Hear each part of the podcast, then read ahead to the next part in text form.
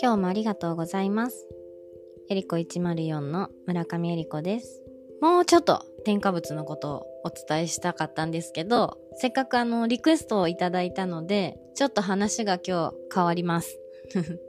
リクエストのことを先にね、答えたいなと思って、今日は公式 LINE からいただいた口臭ケアについて何かジェもありますかっていうところでお伝えしたいと思います。まあ、口腔内のトラブルとして、口臭が気になるということで、まあ、生理的な口臭としては朝起きた直後とか、まあ、空腹時とか緊張した時っていうのは口臭が強まるんですね。これは唾液の分泌が減ってしまうので、細菌が増殖しやすくなってしまって、口臭の原因となる物質が作られるからあるんですけど、まあ、歯磨きすることで、とか食事をとったり水分補給をすることで、こういった生理的な口臭については解決できるかなと思います。まあ、アイルベーダーでも、あの、寝てる間にアグニって言って毒素がすごく溜まるっていうので、朝起きた時に、この下の掃除、まあ、絶対って言って下に苔って書くんですけど、絶対下の表面につく苔状の細菌の塊みたいなものを、これをあの朝、下用の歯ブラシみたいなのもあるんですけど、あの、ティースプーンみたいなのでもいいっていうふうに私は習いました。なので、すぐできると思います。これは別に口臭あるないに限らず、まあ、朝起きた時にその夜溜まった毒素を出すっていう意味では、ま、有効な方法じゃないかなと思います。あとは、まあ、あの、女性の場合は、あの、生理とか妊娠とか、まあ、ホルモンバランスの変化に伴うもの。で、まあ、女性だけでなく、まあ、思春期だったり、加齢に伴ったり、まあ、いろんな年代固有の加齢臭と言われるものとかもですね、そういうのもあります。まあ、体のその日のコンディションによっても変わってきますからね。あとはまあね、あの、ニンニクとかネギとか、私の大好きなお酒だったりとか、あとタバコとか、こういうものも口臭の原因となるものですけど、まあ時間の経過とともにだったり、まあ歯磨きとかによって、これも防げるような種類の口臭ですね。あとストレスとか、あと自分自身でこう強い匂いがあると思い込んでしまうような心理的な口臭というものもあるんですけれども、多分あのご質問いただいた方は多分病的な口臭を感じてるのかなと勝手に思ったんですけど、今さっき述べたものであれば、あの、それで解消されると思うんですが、まあ病的ってもなんかすぐにこう命に直結するような病気じゃなくても、副鼻腔炎になりやすい人とか、あと咽頭炎とか蓄脳症とか、そういう口頭炎とかね、そういうので、こうまあ、耳鼻咽喉系、鼻と口はつながってるので、そのあたりに炎症が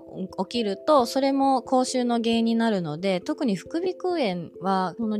感してる時間が長い、かかってる時間が長かったりするので、もしそれが原因だったら、それに合わせたジェモ、副鼻腔炎にならないようにする原因の方にこう対処していくようなジェモを足していくといいですよね。まあ、あとは消化器系だったり、糖尿病、肝臓の状態でも、これが原因になって口臭が起こる場合もあるんですけど、一般的に病的な口臭と言われるものは、やっぱ口の中に原因があるので、歯周病だったり虫歯とか、まあ、歯垢とか歯石とか、さっき言った絶対っていう下の苔ですね。とか、唾液が減少するとか、あと、入れ歯だったりとか、プラスチックの部分とか、まあ、色とか匂いを吸着するので、そこ清潔によくおばあちゃん入れ歯でななんかつけてましたよね。ああいうものでやったりもしますね。あとはあの、銀歯とかがもうかぶせたものとか詰め物とかが古くなって穴が開いてたりとか隙間が出たりすると汚れが溜まりやすくなってこれが口臭の原因になってる場合も多いですね。この辺はもしかしたら歯医者のお友達のあきちゃんにお話しいただけるかも。まだ未定ですけど。まあジェモセラピーで対応していけるところは、まあストレスによる口臭とか緊張とかそういうものであれば、はまあ、デタントリスとかストレスケアのものを使うといいと思うんですけど、それ以外のところ、特にその歯周病ですね。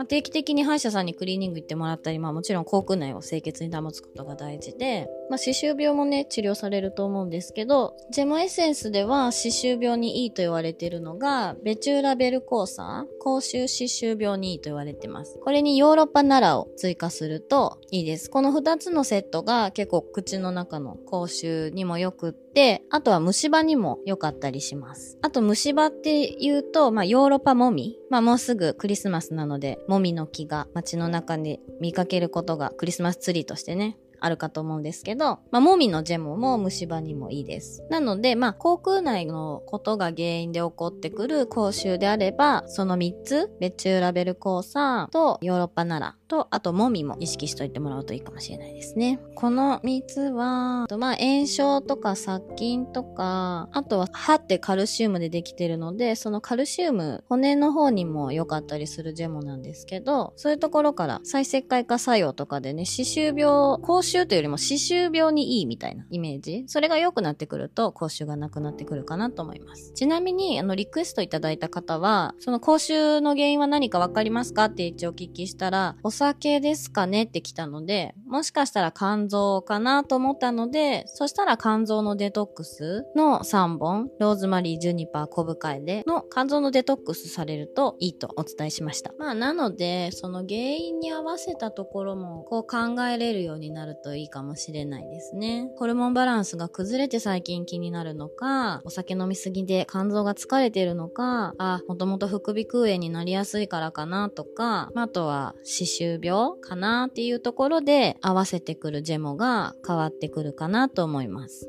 ちなみに、えっ、ー、と、ヨーロッパならは結構私も好きなジェモで、あの、まあ、更年期になるとやっぱホルモンバランス崩れて歯周病になりやすかったりするので、そういうものにもいいし、あとならね、歯茎の色も良くなったとか、そういう体感があるかった方もいます。歯茎が出血するとか、歯周病の場合は、あの、直接舌下にヨーロッパナラを垂らしてもらうと、のがおすすめです。で、奈良はね、口内炎にもいいので、口内炎うがいして出してもらうと。でも別に、実は奈良ってその、歯がメインじゃなくって、結構こう元気になるというか活力アップのジェモの一つでもあるんですね。で、えっと、テーマはね、勇気です。強い勇気を与えてくれる、勇気を持つっていうのが、ヨーロッパ奈良の植物からのメッセージです。奈良は面白くって、口腔内への、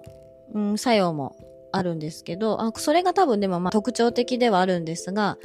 あの、低血圧の人にもすごくいいです。あと、全体的に活力がない人、活力アップにも使えるので、元気がない人にも良いですね。あと、不妊症にも使ったりとか、男性の更年期にも使ったりとかもするので、あと産後の活力アップとか、全体的に活力アップしてくれるようなものなので、このヨーロッパならね、歯周病だけじゃなくって、まあ、血圧、低血圧、特に低血圧の人、まあ、高血圧でもどっちでもいいんですけど、特に低血圧の人におすすめ。あとは全身のこう活力アップ。まあ、内分泌系の精神的な肉体的な活性化してくれるようなジェモになっているので、ちょっとカシスとこの辺は似てますね。で、何にも持ってないあ、ヨーロッパならカシスだけしか持ってないわっていう人がいたら、まあ、歯周病にカシスっていうのは、あの、ないんですけど、カシス自体が、まあ、全身の抗炎症作用があるので、カシスまず使ってもらっても良いと思います。今日はなので口臭の、まあ原因がいろいろある中の、まあ歯周病、お口の中が原因で出る口臭についてのジェモは、えー、ベチューラベル交差とヨーロッパナラと、まあ虫歯だったらもみもいいですよっていう話でした。今日もありがとうございます。エリコ104は毎日更新しています。感想、ご意見、ご質問など公式 LINE からお便りお待ちしてます。チャンネル気に入っていただけましたらフォローよろしくお願いします。今日もありがとうございます。